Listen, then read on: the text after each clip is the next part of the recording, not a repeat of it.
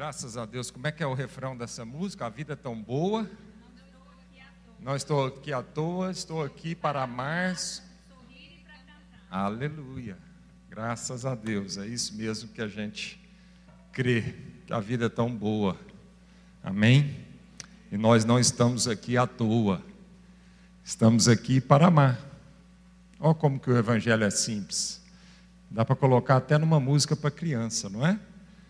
E se a gente entendesse isso cada vez mais, né? Que a vida é tão boa e a gente não está aqui à toa, né? Nós temos um propósito e o propósito de Deus para a nossa vida é para que a gente aprenda a amar, graças a Deus. Bom, um dia das mães abençoados aí para todas as mulheres, né? Você que não, ainda não é mãe biológica, ou você que é solteira e não casou, e é, você que não vai ser mãe biológica, eu quero dar os parabéns para você também, para todas as mulheres, porque independente de você gerar fisicamente, Deus gera através de você, Deus amamenta através da sua vida, né? Deus nos deu uma imagem conforme a semelhança. E ainda que a gente não tenha a imagem de um filho biológico, a gente não precisa viver sem a semelhança que Deus colocou nessa imagem. Então, todas as mulheres, vocês foram chamadas para gerar. Não aceitem a mentira no coração de vocês que vocês são incapazes de gerar. Toda mulher, Deus deu uma capacidade de gerar seja física ou não, mas você tem essa peculiaridade que só pertence a vocês, mulheres. Os homens, Deus deu outras particularidades que só pertencem a eles, né? Mas a mulher, Deus deu essa capacidade de receber uma semente, de ser fértil, de guardar essa semente no seu coração e de alimentar essa semente, gerar um ambiente propício para que essa semente desenvolva, cresça, atinja a sua plenitude, a sua maturidade e frutifique. Amém? Então, a todas as mulheres aqui e a todas as mulheres que estão acompanhando com a gente, cultuando a Deus em casa, parabéns, porque se existe uma missão de Deus para a sua vida, ela é, se resume na maternidade, amém? Você foi chamada para gerar, para frutificar, você foi chamada para produzir o ambiente, né? Então não aceite outra mentira no seu coração, receba essa verdade de Deus a seu respeito e viva isso na plenitude, em nome de Jesus, graças a Deus. Bom, a gente está muito alegre por continuar nossa série em Atos. Quem está sendo abençoado aqui por essa série? Né? Nós estamos apenas no capítulo 4, né? Então nós ainda temos aí um longo chão pela frente, e eu já fui tão abençoado, já tenho sido tão abençoado, e a gente tem refletido, tem se transformado por essa meditação né, do livro de Atos. Esse é o cristianismo, como diz o Lloyd Jones, né, ele usa muito essa expressão, esse é o cristianismo autêntico. Então, mais do que nunca, o que Deus colocou no nosso coração é, esse ano para viver como igreja é porque a gente precisa ser lembrado do que, que é o verdadeiro cristianismo. Né? Há tantas coisas sendo pregadas aí em nome de Cristo e em nome do cristianismo, há tanta confusão sendo estabelecida, por isso nós temos que sempre voltar para as Escrituras, sempre voltar para a palavra de Deus, para que a palavra de Deus nos ensine o verdadeiro cristianismo, o cristianismo autêntico, né? Como é viver esse cristianismo no dia a dia. Então, por isso, o nome dessa série é Dia a Dia, porque a intenção é isso mesmo. A intenção, cristianismo não é algo para ser vivido somente aos domingos, durante uma hora e meia, duas horas, onde nós estamos reunidos em alguma, algum prédio para cultuar a Deus. Não. Cristianismo é para ser vivido também nesse momento agora que nós estamos aqui. Aliás, esse é um momento muito importante é um mandamento de Deus, a palavra de Deus nos adverte a gente não deixar de congregar, a palavra de Deus nos adverte que nós precisamos reconhecer a igreja local e fazer parte dessa igreja local e submetermos a essa igreja local, mas cristianismo vai muito além daquilo que é esse momento de culto uma vez por semana, amém? E ele deve ser vivido no dia a dia ele deve ser vivido no trabalho, ele deve ser vivido nas famílias, ele deve ser vivido no nosso mundo interior, amém? Ele deve transformar então os nossos paradigmas. Paulo diz lá em Romanos capítulo 12 que a gente não pode conformar com o sistema desse mundo, né? Mas a gente precisa ser transformado constantemente pela renovação, uma revolução do nosso entendimento. Então, toda essa série, toda essa meditação tão minuciosa, aprofundando, que capítulo por capítulo, versículo por versículo, que nós estamos caminhando aqui em Atos, é para isso. É para nos lembrar o que é o cristianismo e para aqueles que não sabem, dizer para nós então é, o que é o cristianismo para a gente viver. Abra sua Bíblia então lá em Atos capítulo 4, versos 32. Atos capítulo 4, verso 38, 32. Da multidão dos que creram, era um o coração e a alma. Tem um texto aí? Ah, conseguiram, né? O texto. Nós estamos lendo na, na versão aqui, revista e atualizada, tá? Da multidão dos que creram, era um coração e a alma. Ninguém considerava exclusivamente sua nenhuma das coisas que possuía. Tudo, porém, lhes era comum.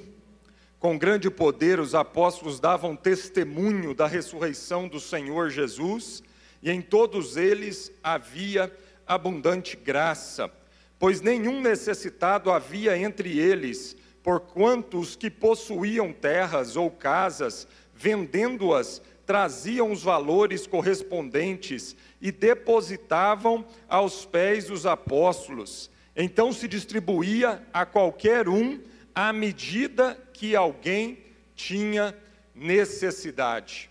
Graças a Deus. Amém? Palavra do Senhor. Vamos ter mais um momento de oração. Ah, em nome de Jesus. Querido Deus e Pai, como tem sido bom, Pai, como tem sido bom meditarmos sobre a forma prática, a tradução da teoria no dia a dia, da igreja em Atos dos Apóstolos, Senhor. A igreja que a gente chama da igreja primitiva, Senhor.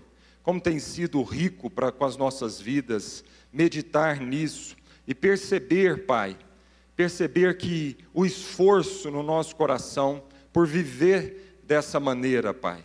Eu peço, Senhor, em nome de Jesus, que o Teu Espírito Santo Faça isso conosco. É somente pelo teu Santo Espírito, Senhor, que ele possa produzir essa vida, que ele possa produzir esse testemunho, que cada vez mais a gente possa ir desvencilhando de tudo aquilo que não faz, não é coerente com a forma de viver que as suas que as escrituras nos revelam, Senhor. Cada vez mais a gente possa é, deixar o nosso coração ser transformado pela essa forma de viver, por esses novos paradigmas, novos princípios para a nossa vida, Pai. Que a gente realmente amanheça para um dia diferente, para uma vida diferente, por novos conceitos, novos valores, que a gente abra o nosso coração para viver essas mudanças, que o Senhor cada vez mais faça com que a igreja dê um testemunho, Pai. Eu quero de forma muito especial orar pela igreja do Senhor Jesus no nosso país, ó Pai. Quanto muitas vezes a gente entristece por perceber que essa igreja, cheia de dogmas, cheia de tradições, cheia de rituais, muitas vezes não está dando um testemunho coerente com aquilo que é a, que são as escrituras, Senhor. Então nós oramos pela igreja do Senhor Jesus no nosso país. Oramos, Pai, por arrependimento genuíno, por conversão, Senhor, e por uma busca de coerência à tua palavra em nome de Jesus, para que a gente não seja escândalos, escândalo para os pequeninos, mas para que a gente seja modelo, modelo dos fiéis, modelo no trato, modelo na palavra, modelo de procedimentos, Senhor, em todas as áreas da nossa vida, em nome de Jesus. Aleluia. Há sobre nós essa responsabilidade. Há sobre nós, cada cristão nesse país tem essa responsabilidade de ser testemunha desse evangelho, dessa palavra. Amém? em nome de Jesus. Bom, a gente precisa contextualizar aqui para aquele que não está acompanhando a nossa série. Se você está chegando hoje pela primeira vez e pegou já o capítulo 4, você pode acompanhar a nossa série desde o primeiro capítulo de Atos, está tudo é, arquivado aí né, no nosso canal do YouTube. É, então você, durante a semana, você pode acompanhar as outras palavras para trás. Mas o que estava acontecendo aqui? Pedro e João estavam sofrendo perseguição justamente por se levantar de forma coerente com o Evangelho, com a fé cristã, estavam sofrendo perseguição, então isso é uma coisa que a gente tem falado muito, o livro de Atos nos ensina muito, né? é, viver a vida de Deus não nos isenta das perseguições. Tem muita gente que às vezes acha que porque está obedecendo a Deus, a vida vai rodar na maciez. Não, pelo contrário. A Bíblia fala justamente o contrário. A Bíblia fala que quando a gente se levanta para viver a vida cristã, a gente rema contra uma correnteza. A gente nada contra a maré. Então há um, há um esforço contrário para nos levar a viver uma vida longe daquilo que é o cristianismo. Então, todas as vezes que eu me levanto para viver a palavra de Deus, eu vou sofrer uma, uma força contrária. Então, isso não é natural, é sobrenatural. Viver o cristianismo é sobrenatural. Se a gente largar a vida ao natural, né, pró as próprias leis naturais já falam sobre isso, não é verdade? Tem a lei lá da física, né, segunda lei de Newton, eu já estudei isso há muito tempo atrás, é, não sei se é entropia a lei, né, mas a, a lei é o seguinte, todo sistema que você deixa ele ao natural e você não exerce uma força externa sobre esse sistema, ele não tende a se organizar, ele tende ao caos.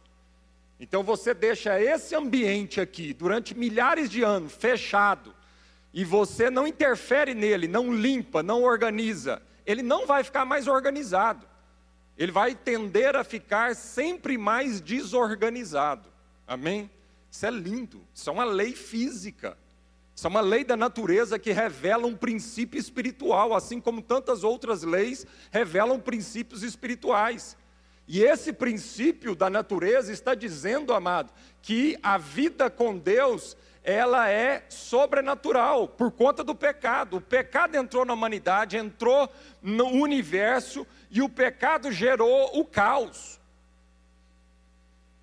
Então, a sua vida sem uma ação sobrenatural do Espírito Santo e, portanto, uma ação sua de diligência, de esforço, né? Essa a sua vida não vai tender a se organizar mais. A gente sabe disso, né? Vai vivendo de acordo com o seu o seu apetite, vai vivendo de acordo natural com a sua fome, vai vivendo de acordo natural com a sua vontade, para ver o que vai acontecer com a sua vida, para ver o que vai acontecer lá na sua casa, para ver o que vai acontecer lá no seu quarto, Vai vivendo. Ah, hoje eu não estou com vontade de limpar a casa. Ah, hoje eu não estou com vontade de trabalhar. Ah, hoje eu estou com vontade de comer, comer, comer só chocolate. Vai dando vazão à carne. E você vai ver o que, que vai acontecer. Não vai melhorar. Vai só piorar. Não vai organizar. vai só desorganizar. Por isso nós precisamos da palavra de Deus, revelada, iluminada pelo Espírito Santo de Deus, que nos dá capacidade, nos empodera para que a gente viva essa vida sobre o natural. Então é uma vida de perseguição. Jesus falou: olha, neste mundo tereis aflições, mas tem de bom ânimo, eu venci o mundo. Amém? Então nós exercemos uma força contrária àquilo que é o natural. E aí a palavra de Deus diz então que eles perseguidos, eles foram soltos da prisão, imediatamente eles procuraram a igreja, os irmãos, e eles oraram. E como consequência dessa oração, o lugar que eles estavam reunidos tremeu fortemente, numa evidência física do poder de Deus. Irmãos, oração é poderoso. Talvez você nunca viveu essa experiência de orar e fisicamente o chão debaixo dos seus pés tremer, mas isso já aconteceu. Os discípulos, naquele momento com a igreja, oraram de uma forma tão fervorosa no coração, que a palavra de Deus diz que o poder de Deus naquele momento de oração ficou evidente através de um terremoto. O chão tremeu, o lugar tremeu. E aí eles ficaram então cheios do Espírito Santo e com intrepidez eles anunciavam a palavra de Deus. Oração, poder de Deus, presença marcante do Espírito Santo, presença plena, derramar do Espírito Santo, coragem, intrepidez no coração, anúncio da palavra de Deus, pregação da palavra de Deus. Olha que sequência linda. Oração, poder de Deus, cheios do Espírito Santo, intrepidez no coração, pregavam a palavra de Deus. E o que que isso então vai produzir? essa pregação da palavra de Deus pelo poder do Espírito Santo. Veja bem, não é simplesmente a pregação da palavra de Deus de uma forma intelectual, de uma forma inteligível, não é somente isso. É a pregação da palavra de Deus pelo poder do Espírito Santo, porque o Espírito Santo é o Espírito da verdade que o próprio Jesus diz que ele precisava vir para conduzir a igreja, o povo, a toda a verdade. Então é o espírito de verdade. Paulo, orando aos Efésios, capítulo 1, ele diz: Oro por espírito de revelação e de sabedoria. Amém? Não é uma inteligência racional humana, é mais do que isso. Oro por um espírito de revelação e de sabedoria. Isso não tem nada a ver com QI, isso não tem nada a ver com um dom de inteligência na nossa vida. Um analfabeto pode ter o espírito de revelação, pode ter um espírito de sabedoria. Então, essa palavra pregada, anunciada com coragem, intrepidez, pelo poder, pela revelação do espírito de sabedoria, ela vai produzir no meio da igreja coisas fantásticas. E é isso que nós estamos vendo aqui. Agora, o trecho que nós lemos é o resultado disso. É o resultado de oração, poder de Deus, Espírito Santo, coragem e pregação do Evangelho, da doutrina dos apóstolos. Qual que é o resultado disso então no meio da igreja? Isso produz muitas coisas. O trecho aqui vai falar a primeira coisa, da multidão dos que creram. Era um só o coração e a alma. Bom, olha a consequência. Daqueles que ouviram essa pregação pelo poder do Espírito Santo e creram nessa mensagem, a palavra de Deus diz que aquele que se aproxima de Deus é necessário que creia que Deus existe, que Ele é o galardoador dos que o buscam. Então, desses que creram na mensagem, isso produziu algo no coração. Isso é lindo, amado produziu algo no interior. Isso não foi algo só de mudanças comportamentais. Então isso afetou o coração, e coração na Bíblia é a essência do nosso ser. Toda vez que a Bíblia fala de coração, e como a Bíblia fala de coração, não é, amado? Toda vez que a Bíblia fala de coração, ela está dizendo da essência do ser humano. Ela está falando do nosso espírito. Então, quando a Bíblia está falando de coração, ela está falando do nosso espírito.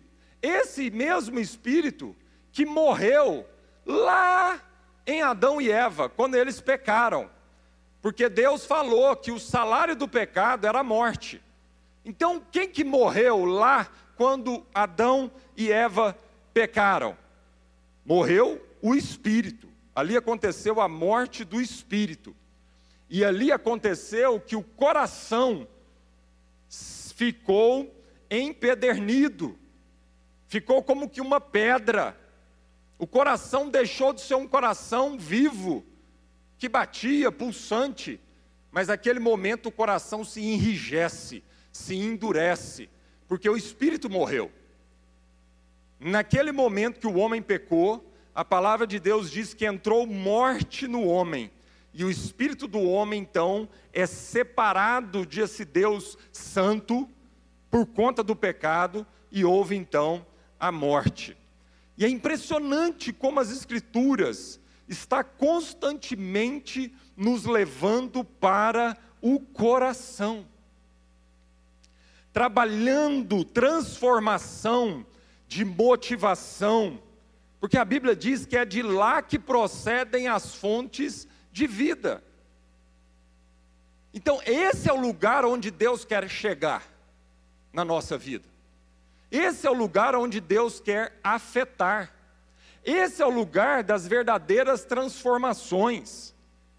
Porque a Bíblia diz lá em Provérbios 4, 23, que sobre tudo que se deve guardar, guarde o seu coração, porque é de lá que procedem as fontes de vida. Olha, se a Bíblia está dizendo então que as fontes de vida tudo o que acontece na nossa vida exterior, nas nossas emoções, no nosso intelecto, nos nossos sentimentos, na nossa mente, procede de uma fonte.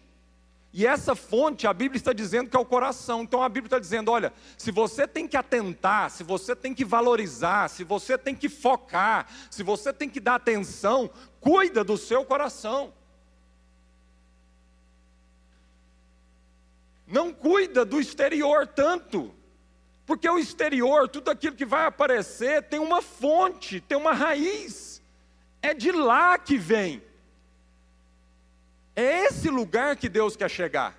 É esse lugar que a pregação do Evangelho, pelo poder do Espírito Santo, com coragem na igreja, precisa afetar, precisa nos levar.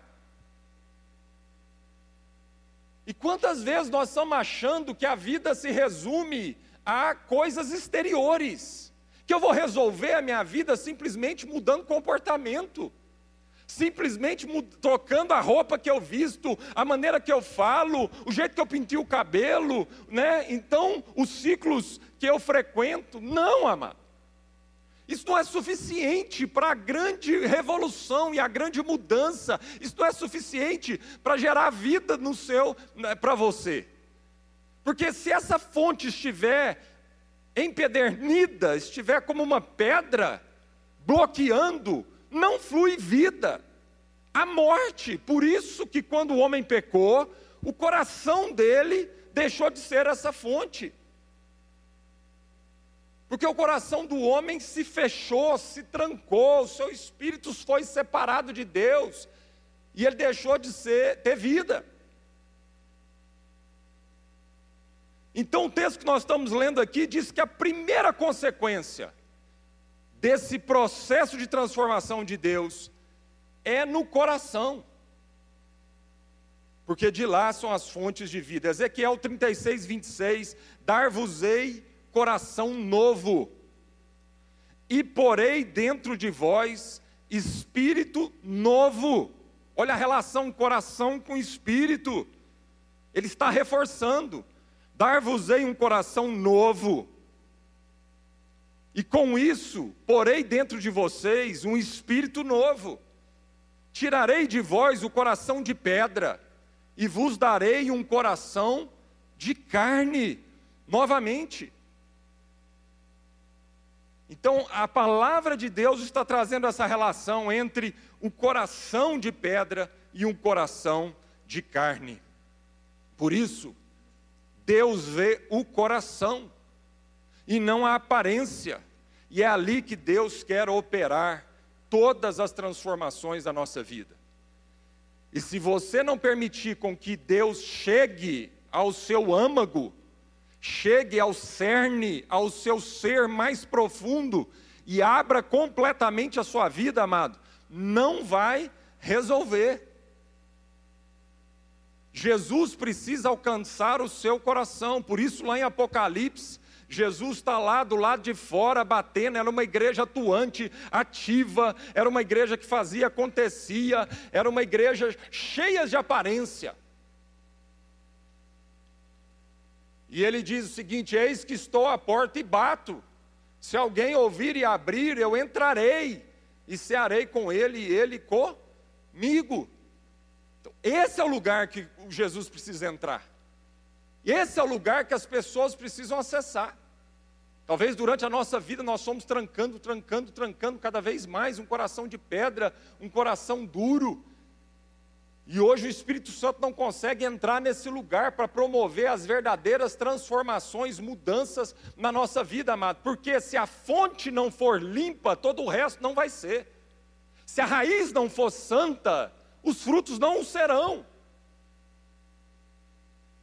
Então é na raiz. Nós temos que deixar Deus nos levar a esse mundo interior. Nós temos que deixar Deus purificar e santificar todas as fontes. 1 Samuel 16, 6 e 7, sucedeu que entrando eles, os filhos de Jessé, aqui o contexto era que Samuel estava indo na casa de Jessé por uma orientação do Espírito de Deus para ungir o novo rei de Israel. E ele não sabia quem era. E ele chega na casa de Jessé, manda trazer seus filhos, fala com Jessé, traz todos os seus filhos. E foi entrando. Aí ele viu a Eliabe e disse consigo, Samuel no seu coração: certamente está perante o Senhor o seu ungido. Porém o Senhor disse a Samuel. Então, o Eliabe entra, o cara era o mais provável de todos os filhos que estavam ali, era o mais exteriormente que fazia lógica, que fazia razão de ser ungido de Deus. Imediatamente Samuel, com esse com essa cegueira muitas vezes da, no, da nossa vida, olha para Eliabe e fala: Olha, está perante o Senhor o seu ungido. Mas aí Deus então diz a Samuel: Não atentes para a sua aparência, nem para a sua altura, porque eu rejeitei. Porque o Senhor não vê como vê o homem. O homem vê o exterior, porém o Senhor o coração. O homem vê o exterior, porém o Senhor o coração. Meu irmão, minha irmã, Deus vê o seu coração. Deus conhece os seus pensamentos antes dele chegar na sua boca e ser verbalizado. Deus consegue discernir o seu coração mais do que você mesmo nas suas confusões. O salmista que nós lemos aqui, na abertura do culto, Davi, no Salmo 139, porque ele entendia isso, porque ele era um homem segundo o coração, ele sabia disso. E ele dizia: A palavra não me chegou na boca, e o Senhor já conhece. Por isso, o escritor de Hebreus, no capítulo 4, ele diz que a palavra de Deus ela é como um bisturi tão afiada, tão precisa, capaz de separar alma e espírito, junto de medula. E revelar os intentos, as motivações do coração humano.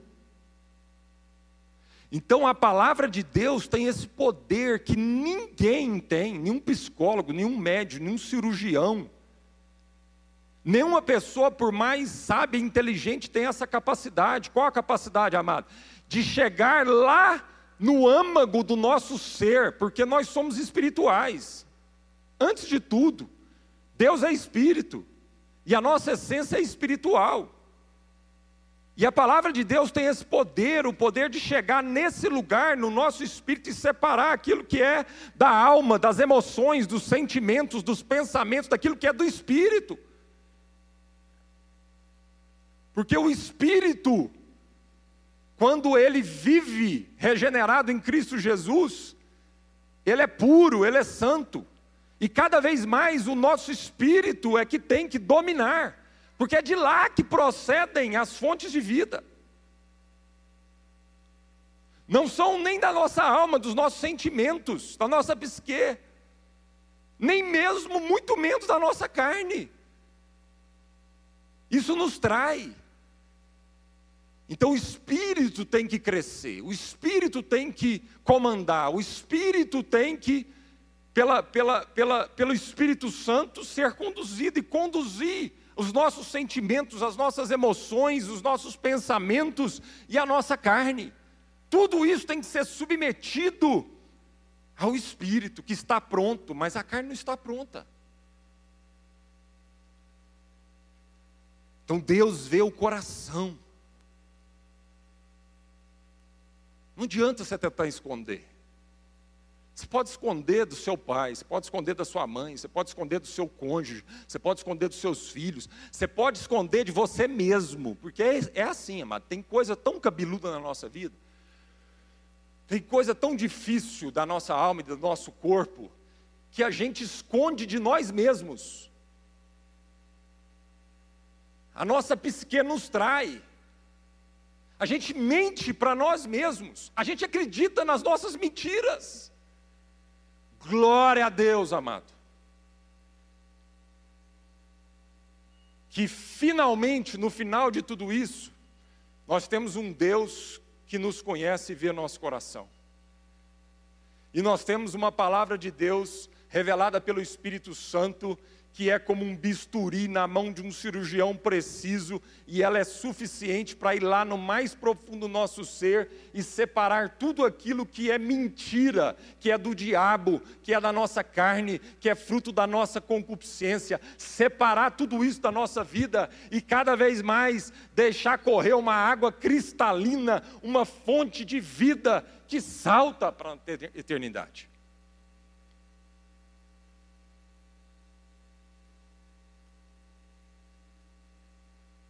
E Paulo, sabendo disso, que Deus vê o coração e não o exterior, em Atos capítulo 13, nós vamos chegar lá daqui a alguns meses. Ele diz assim: E tendo tirado a este, levantou-lhes o rei Davi. Paulo dando testemunho sobre o rei Davi, esse homem que foi escolhido por Deus diante de todos os seus irmãos. Davi era tão improvável, irmãos, que nem o pai dele chamou. Ah, Jesus amado. Sabe seu pai, sua mãe, seu tio, sua tia, seus irmãos, que não te valorizaram, que não te chamou, seus amigos, seus colegas na escola, quando aconteceu aquela coisa legal e você ficou de fora. Davi ficou de fora, o pai dele não chamou. O pai dele não acreditava nele. O pai dele chamou todos os outros filhos e falou assim: Não, o Davi, deixa ele lá, porque assim, não tem chance de ser o Davi. Ai, como que a palavra de Deus é linda. E como que a palavra de Deus tira de nós as muletas. Tira de nós as muletas, amado. Às vezes a gente fica achando que o grande milagre de Deus é ver um aleijado, um cara que tem muletas físicas, parar de usar muleta e começar a andar por perto das próprias, não é? A gente acha que esse é o grande milagre. Não, amado. Um dos grandes milagres de Deus não é essa cura física. Um dos grandes milagres de Deus é fazer com que nós, a vida inteira, que escoramos em muletas, em desculpas, a gente possa agora jogar fora essas muletas. E parar de dar desculpa para Deus e para todo mundo que eu não fui amado, que meu pai e minha mãe me abandonou, que ninguém me dá valor, que eu não sou chamado para nada, que ninguém me ama. Tá bom, amado. Olha para a vida de Davi.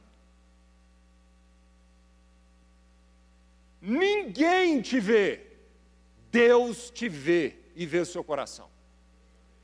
Sai desse lugar de vitimizar, sai desse lugar, amado. Não se coloque mais nesse lugar. Chega desse lugar de vitima, vitimização. Chega desse lugar. Porque se ninguém te vê, pastor, não aguento mais, meu marido não me valoriza, não me vê, se ninguém te vê, Deus viu o coração de Davi. E por isso a palavra de Deus diz que ele era um homem segundo o coração. Por isso, Paulo, aqui em Atos 13, 22, diz o seguinte: E tendo tirado a esse, levantou-lhes o rei Davi, do qual também, dando testemunho, diz: Achei Davi, filho de Jessé, homem segundo o meu coração, que fará toda a minha vontade. Ó oh, irmãos, em nome de Jesus, se você não se acha bonito, se você não se acha alto, se você tem, teve a vida inteira um complexo, talvez de ser pequenininho, não ser visto, é o complexo do Zaqueu, ficou a vida toda tentando subir na tamanca, subir numa árvore para ver se alguém reparava na sua vida, em nome de Jesus, amado. Deus vê o coração. E Deus vai te tratar pelo coração. É o coração que interessa, porque é o coração quem diz quem você é. Não é o seu cabelo, não é aquilo que você não gosta no seu corpo. Você não vale pelo seu peso da balança, em nome de Jesus. Seja livre disso definitivamente. Você vale pelo seu coração. A gente vive num mundo que idolatra a imagem, por isso você talvez tenha vivido oprimida, constrangida, inferiorizada a vida inteira pela sua imagem. Mas hoje a palavra de Deus vai entrar no seu coração definitivamente e vai te libertar para você sair desse lugar de coitadinha, de patinho feio e de ovelha negra da sua família, porque você não é isso. Você não é isso. Que coisa ridícula. Alguém valer pela cor da sua pele, alguém valer se o cabelo é crespo, se o cabelo é liso, alguém valer pela cor dos olhos, alguém valer se tem 10 quilos a menos. Que obsessão é essa? Que paranoia é essa? Isso não tem fim.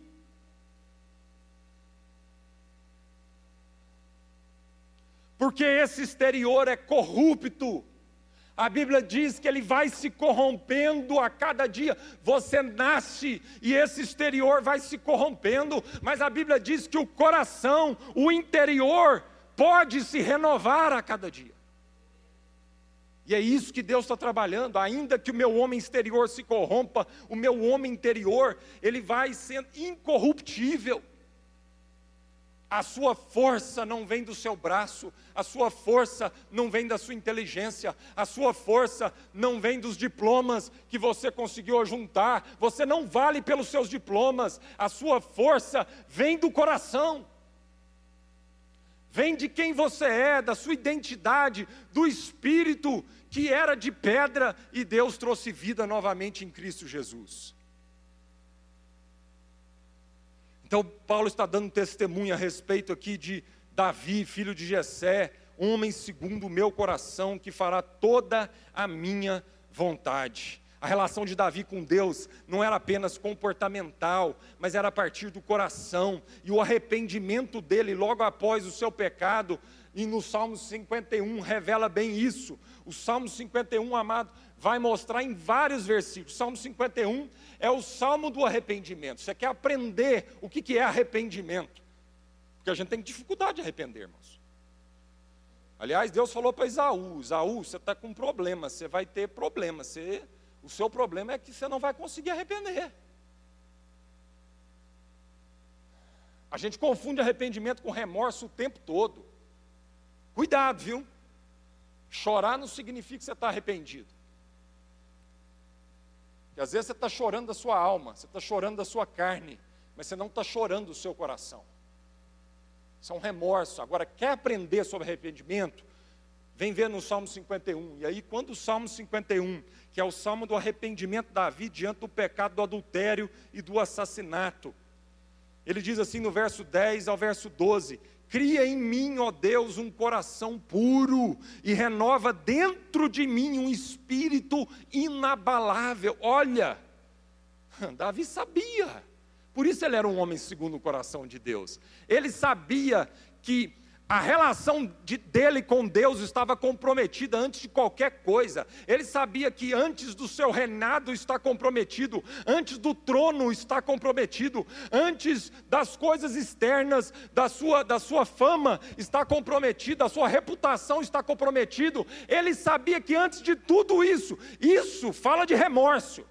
Quando eu choro pela reputação, quando eu choro pelo prejuízo, quando eu choro pela perca de posição que o meu pecado provoca na minha vida, isso tudo está falando, por mais dolorido que seja, isso tudo ainda está falando de remorso. Mas quando finalmente eu choro o meu pecado e o que o meu pecado está trazendo de separação entre o meu espírito e Deus, aí eu cheguei no lugar de arrependimento. Quando eu choro que o meu pecado me separa do meu cônjuge, o meu pecado me separa do meu próximo, o meu pecado fere a vida de quem eu digo que amo, aí sim eu arrependi. E Davi sabia muito bem, ele sabia, porque ele era um homem segundo o coração de Deus, ele sabia, porque ele era um improvável, ele sabia, porque ele foi escolhido não pelo seu exterior, a sua aparência, a sua capacidade ele sabia porque Deus escolheu ele por causa do coração dele. E aí ele diz: Cria em mim, ó Deus, um coração puro, e renova dentro de mim um espírito inabalável. Não me repulses da tua presença, nem me retires o teu Santo Espírito. Restitui-me a alegria da tua salvação e sustenta-me com um espírito voluntário. De que Davi está falando aqui, amado? Ele está falando de coração, ele está falando de espírito, ele está falando da presença de Deus, ele está falando assim: pode me tirar tudo, mas não me tire o teu Santo Espírito. Ele está falando do amigo. A relação de Davi com Deus, e por isso tantos salmos maravilhosos, salmos quando ele estava solitário nas cavernas, salmos quando ele estava fugindo de Saul, salmos quando ele pastoreava um rebanho do seu pai, da sua família, salmos quando ele estava no campo e naquelas, naquelas estrelas e luas do campo de Israel, ele falava do seu coração, ele derramava seu coração na presença do amigo Deus. É uma desgraça viver a vida cristã da boca para fora. É uma desgraça viver a vida cristã de rituais vazios e externos. Por isso, oração para nós é tão difícil ainda. Por isso, a presença de Deus ainda para nós é uma coisa sacrificial a gente tem que impor, é tão difícil gastar meia hora, eu não consigo orar 15 minutos, porque não há relação de coração para coração, de espírito para espírito, não há essa, essa amizade com Deus. Antes de tudo, Deus nos chama para uma relação, para uma amizade gloriosa, gostosa, uma coisa que a gente não tem vontade de sair da presença dele, a gente quer ficar adorando, a gente às vezes não tem palavras, por isso que a gente ora em línguas, porque o nosso espírito fala diretamente com o espírito dele, é tão sublime essa relação. Falta falta palavra racional, falta intelectualidade. Essa relação extrapola tudo isso, extrapola as nossas palavras, extrapola a nossa mente, extrapola a nossa capacidade de, de, de, de, de organizar tudo isso, e a gente simplesmente explode em línguas. É o amigo Jesus Cristo. No final do seu ministério, ele falou assim: Olha, eu não vim para fazer servos apenas. Eu não vos chamo de servos, eu chamo vocês de amigos. Versículo 16 e 17 do Salmo 51. Pois não te comprases em sacrifícios, do contrário eu te os daria, e não te agradas em holocaustos. Sacrifícios agradáveis a Deus são um espírito quebrantado e coração compungido e contrito, não desprezarás, ó Deus. Salmo 139, verso 23 e 24. Sonda-me, ó Deus. Vai lá no coração, Pai. Conhece o meu coração, prova-me e conhece os meus pensamentos. Vê se há em mim algum caminho mau e guia-me pelo caminho eterno. Até a lei, até o Antigo Testamento apontava para o coração, é tão lindo isso, amado. Até a lei dava lampejos disso, apontava para isso, já nos ensinava sobre o coração, acima de tudo, a prioridade do coração. Apesar de por ela o coração não poder ser transformado, a lei não tinha esse poder, por isso a lei era limitada. A lei não tinha o poder de transformar o coração. Porque é pelo Espírito, é pela graça, é a palavra de Deus revelada pelo Espírito. Deuteronômio 36: O Senhor, teu Deus, circuncidará o teu coração a lei fala de uma circuncisão física, mas a própria lei está dizendo a circuncisão física é apenas um ritual, é apenas um símbolo, é apenas algo para falar daquilo que é o verdadeiro, o definitivo, é passageiro, é apenas pedagógico. Então, Deuteronômio 36 está dizendo: O Senhor teu Deus circuncidará o teu coração e o coração de tua descendência para amares o Senhor teu Deus de todo o coração, de toda a tua alma, para que vivas. Deuteronômio 6, 5 e 6: Amarás, pois, o Senhor teu Deus de todo o teu coração e não apenas do coração, mas a partir do coração, interessante porque o coração vem em primeiro, mas a partir do seu coração, a sua alma vai ser afetada, e todo o seu corpo, o seu físico também, as suas forças serão afetadas, e você ama a Deus de todo o teu coração, de toda a tua alma, de toda a tua força, de todo o entendimento. E essas palavras que hoje te ordeno, aonde que você guarda essas palavras, amado? Aonde essa palavra tem que cair, amado? No meu coração. Por isso, Paulo declara que não é povo de Deus quem o é exteriormente.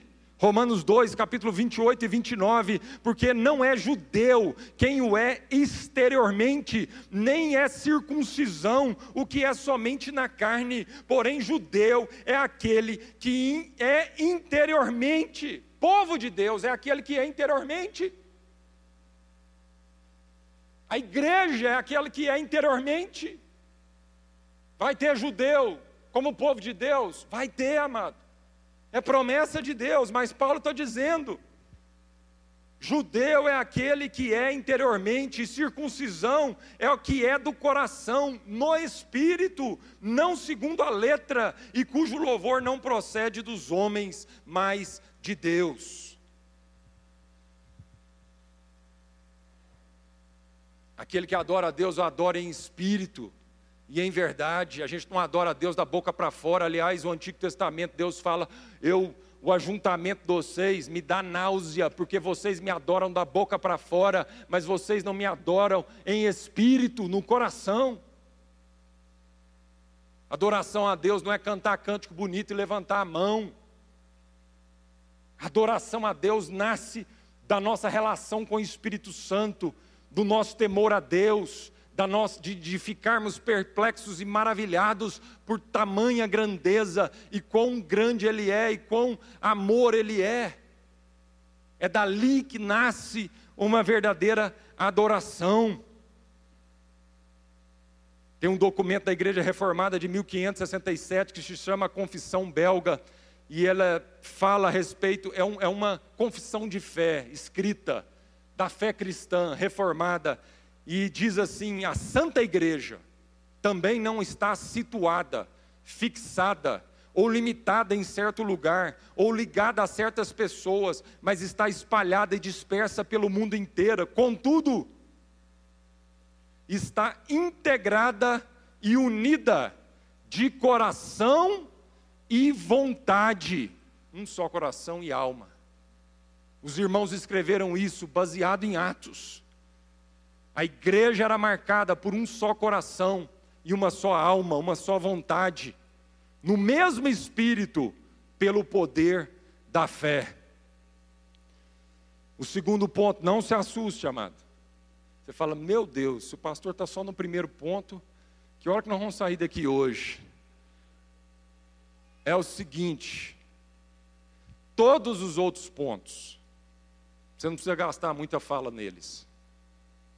Se a gente entender isso daqui, cai todas as barreiras. Se a gente entender, por isso eu estou gastando tempo nisso. Porque se a gente entender que aquela igreja era uma igreja que tinha um só coração e uma só alma, acabou. Acabou. Aquela igreja não ficava discutindo se o dízimo era 10%, 9%, 11%, se era sobre o bruto, se era sobre o, o, o líquido. Não! O Evangelho não é sobre isso. O Evangelho é sobre um só coração, com Deus e conosco, com a igreja. Porque se a gente entende que a gente é família, amado, nós vamos brigar não é para dar menos, nós vamos brigar é para dar mais. A discussão aqui não é sempre tentar achar um buraco na lei para a gente dar menos, mas a discussão vai ser sempre: como é que eu posso dar mais?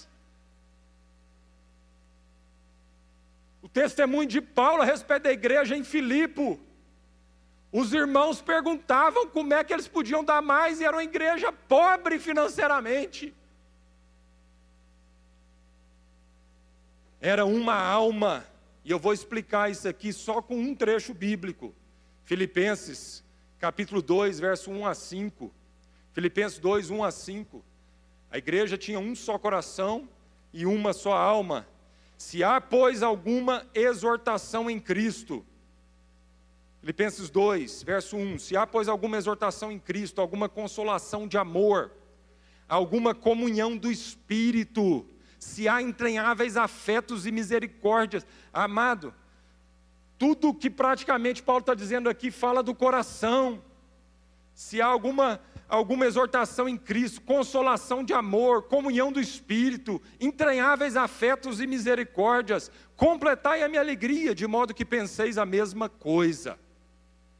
Penseis a mesma coisa, tenhais o mesmo amor, sejais unidos de alma, tendo o mesmo sentimento. Que sentimento, mano? O que, que é isso? O que, que significa isso? Nada façais por partidarismo Agora é a prática disso. O que, que significa? Ter o mesmo sentimento, unidos de alma, o mesmo coração, o mesmo espírito. Nada façais por partidarismo ou uma vanglória, mas por humildade, considerando cada um os outros superiores a si mesmo, não tendo cada um em vista o que é propriamente seu, senão também cada um que é dos outros, tendo em vós mesmo o mesmo sentimento que houve também em Cristo Jesus. Essa era uma marca poderosa da igreja em Atos. Um só coração e uma só alma, mesmo sentimento, mesmo espírito. Ninguém fazia por partidarismo, ninguém buscava propriamente, em primeiro lugar, o que era para si. Sabe por que, que essa era uma marca, amado? Porque constantemente aquela igreja viu o Senhor Jesus com esse sentimento. E Paulo diz: tende, porém, o mesmo sentimento em Cristo Jesus, que sendo em forma de Deus, não usurpou ser igual a Deus, mas antes assumiu a forma de servo, esvaziando a si mesmo. É uma marca da igreja. Faça uma reflexão agora. Será que nós, como igreja, Será que nós estamos vivendo, vivendo isso? Um só coração, um só sentimento, uma só alma, um só pensamento, ninguém fazendo por uma vanglória, Ninguém fazendo para postar no Facebook o tanto que ele é bom, o tanto que ele é capaz, o tanto que ele é ungido, o tanto que ele é abençoado por Deus, tanto que ele é próspero. Cuidado, amado, com o que o mundo está fazendo. As ferramentas podem ser usadas para o bem, mas para o mal. Cuidado com isso. As suas postagens no, no Instagram fala de quê? Fala da sua humildade ou fala da sua vaidade? As suas postagens no Instagram glorificam a Jesus ou glorificam você com uma vanglória? Paulo está dizendo aqui aos Filipenses: não tenha cada um em vista o que é propriamente seu, senão também o que é dos outros. Não faça nada por partidarismo. Oh, Jesus amado. Não precisa nem explicar muito isso aqui, não, né? Como é que nós estamos como igreja, amado? A igreja está dividida por partidarismo desgraçadamente, um partidarismo político. Olha, eu vou te falar. É uma tristeza quando a igreja está dividida por partidarismo teológico. E como isso já rachou a igreja ao longo da história. É uma tristeza quando, em nome da doutrina, os corações estão separados e divididos. Agora nós chegamos no absurdo de dividir a igreja nem pela doutrina, que já seria um desastre, mas nós chegamos no absurdo de deixar com que ideologias políticas rasteiras dividisse irmãos, coração de irmãos estão divididos por partidarismo no meio da igreja. Tem irmão que não está conseguindo olhar no olho do irmão e de reconhecer que ele é irmão.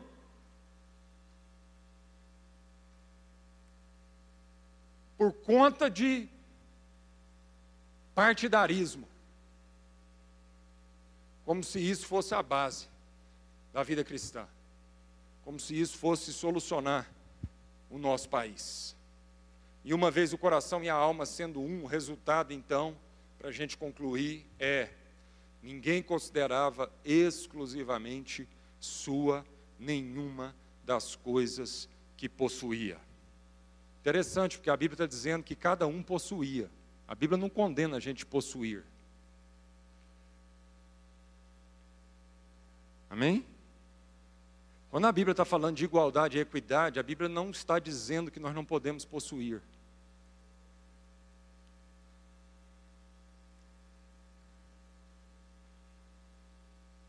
Bíblia não está dizendo que alguém, que um sistema, que um governo, que uma pessoa vai possuir tudo e vai distribuir isso como quer. Não.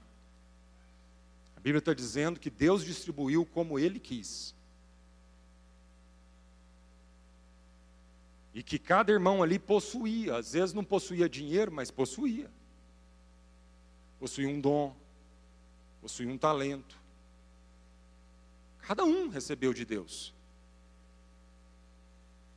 Nenhuma das coisas que possuía. Agora, qual que é a diferença aqui, amado? A diferença é que todo mundo que possuía não considerava exclusivamente sua aquilo que ele possuía. Amém? Então, 1 Coríntios 12, 11 diz isso. Mas um só e o mesmo Espírito realiza todas essas coisas, distribuindo-as como lhe apraz a cada um individualmente. Então, irmãos, a justiça não se revela na medida que recebemos, mas sim na medida que repartimos. Às vezes a gente acha que justiça se revela na medida que a gente recebe. E equidade, justiça de Deus se revela na maneira como a gente reparte. Por isso Deus não deu igual para todo mundo. Por isso um recebeu cinco talentos, o outro recebeu dois talentos e o outro, recebeu um talento.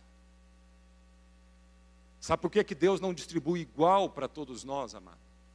Porque justiça não é estabelecida e revelada na maneira igual que nós recebemos, mas justiça é estabelecida e revelada na maneira que nós repartirmos por uma equidade no nosso coração, por entender que nós somos uma família, por entender que é um só coração, por entender que nós somos um corpo, e a Bíblia diz que se um dedinho do pé, uma parte do corpo sofrer, isso infecciona o corpo inteiro. O corpo inteiro fica com febre. Ou você acha que uma bactéria lá na sua unha encravada, se você não cuidar, se o corpo inteiro não trabalhar para a unha encravada, você acha o quê? Você acha que você vai ficar, você vai conseguir isolar a unha? Vai não, irmão. O corpo inteiro vai ter febre. E se você não tratar, aquele porta de entrada de algo maligno vai atacar o corpo inteiro e final disso, quem vai morrer, amado? O corpo inteiro, não vai morrer só o dedo.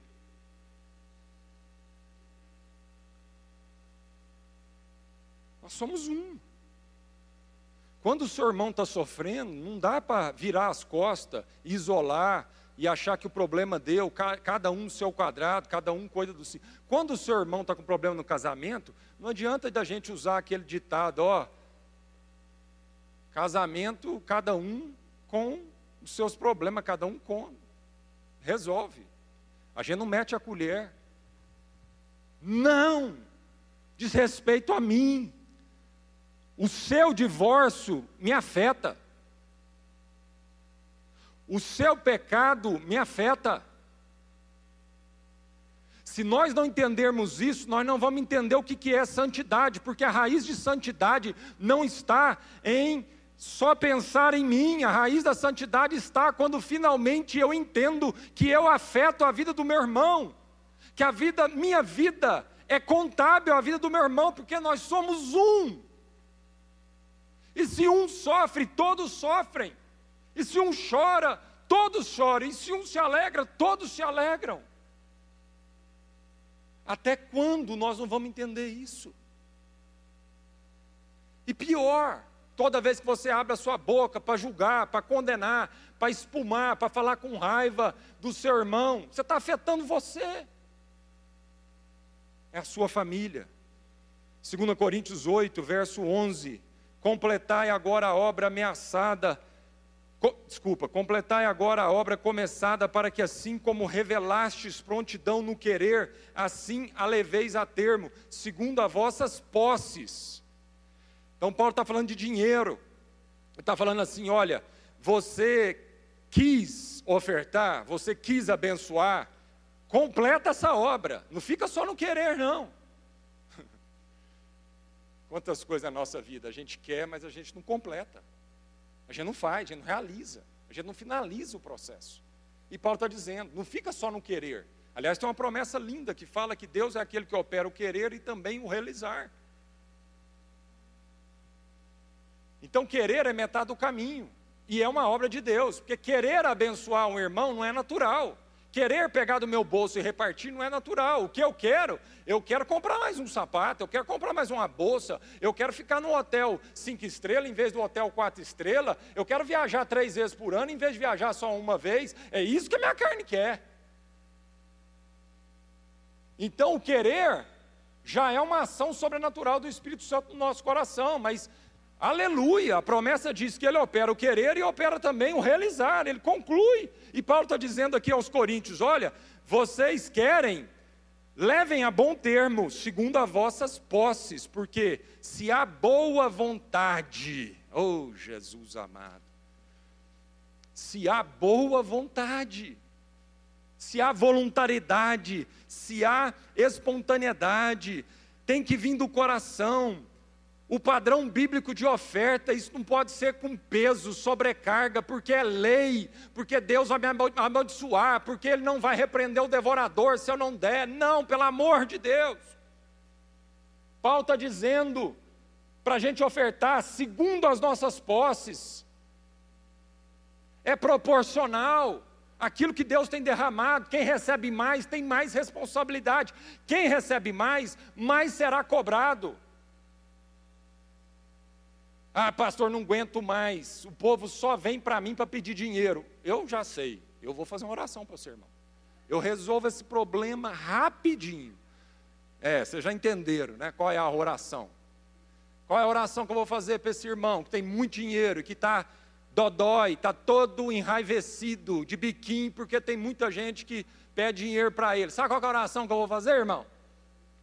Deus, tira essa abundância que o Senhor deu para ele. Ué, esse é o problema. Se ele ficar pobre, vai eliminar esse problema. e talvez ele vai ter mais compaixão daqueles que têm muito dinheiro. Eu faço essa oração. Deus tira essa abundância, esse excesso. Porque ele não entendeu ainda por que, que o Senhor está dando abundância e por que, que o Senhor está dando excesso na vida dele. Ele não entendeu ainda. Não entendeu o propósito disso. Portanto, esse dinheiro vai ser maldição. Esse dinheiro vai transpassar ele com muitas chagas, muitas dores, que é o que Paulo diz lá em Timóteo capítulo 6. O que vive para ser rico transpassa-se a si mesmo com muitas dores. Porque se há boa vontade, será aceita, se há boa vontade, coração. A oferta nasce do coração, nasce da consciência de que nós somos uma família, de que é meu irmão, de que é corpo junto comigo. Se há boa vontade, será aceita conforme o que o homem tem e não segundo o que ele não tem. Não preocupa, amado. Deus não vai te pedir a mais do que aquilo que ele tem te dado.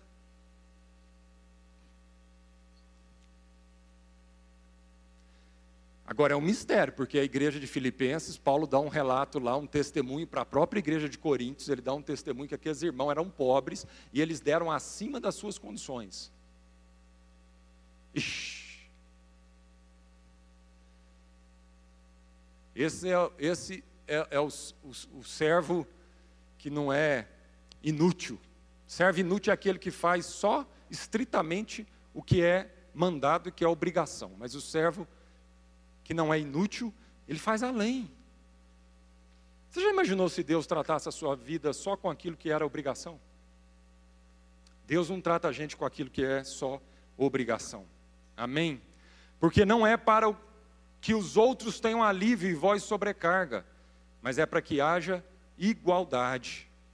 A palavra igualdade aqui no hebraico significa equidade, justiça, suprindo a vossa abundância no presente a falta daqueles, de modo que a abundância daqueles venha a suprir a vossa falta, e assim haja igualdade, como está escrito: o que muito colheu não teve demais, e o que pouco não teve falta.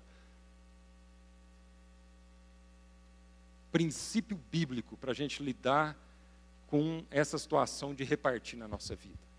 Então a Bíblia está dizendo que vai ter gente que num momento vai receber demais e vai ter gente que naquele mesmo momento vai receber de menos. Um que vai receber muito e outro que vai receber pouco.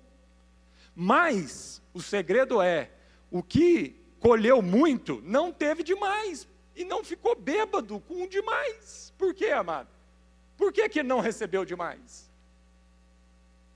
Porque ele entendeu o propósito daquela abundância que Deus estava derramando sobre a vida dele. Ele falou, ele falou, Deus está derramando uma abundância agora na minha vida para que aquele que Deus nesse momento está dando pouco não tenha falta. Então eu vou usar da abundância que eu tenho para repartir, de modo que o que recebeu pouco não vai ter falta. Isso era o princípio da igreja de Atos. Então, quem tinha demais vendia, repartia, para que aquele que tinha necessidade não tivesse mais necessidade. Amém, queridos? Queria chamar os irmãos aqui à frente do louvor, nós vamos encerrar com essa canção, que é uma oração. Eu vou ler a canção, porque é muito forte a letra dessa canção. E ela é essa oração. É o nosso hino, né? Esse ano da nossa série de Atos. Da multidão dos que creram, era só um o coração e a alma. Uma somente, uma semente, somente uma esperança brotando dentro da gente. Nosso era o pão cada dia, nossa era o vinho, santa folia. O que se parte, reparte. A própria vida, galho ligado à parreira, vive em comum, verdadeira. Sempre, grande poder, curas, milagres de Deus.